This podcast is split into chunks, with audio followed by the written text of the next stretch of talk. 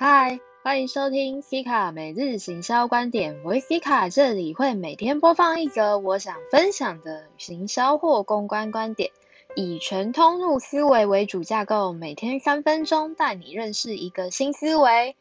今天想与各位分享的是，全家就是你家。今天社群最高潮的，应该就是全家的友善食物地图这个话题。说来从咖啡的预售到友善食物这部分，就看得出来全家在创新上的变革。虽然日子很难说，但我是小七，我会继续让自己的线下店铺持续是第一名，因为受众习惯才是关键，以及有个公司开发好他们的软体，你等着看好再学，你花的成本低很多。最典型的案例就是脸书啊。受众不会都是行销人，专吃创意或创新，他们看的是习惯与便利。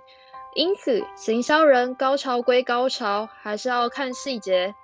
当然，这样的小七很没面子，但 Who cares？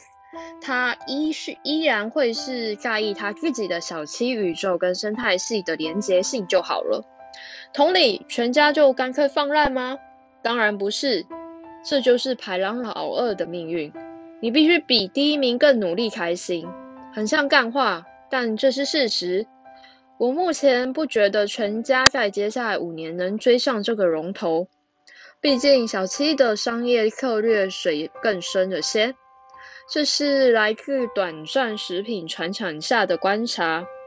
小七有他不得不钦佩的地方，至于钦佩在哪，小天再来聊。好的，如果你喜欢的话，订阅我。有任何问题，欢迎留言告诉我。我们明天继续一日一分享。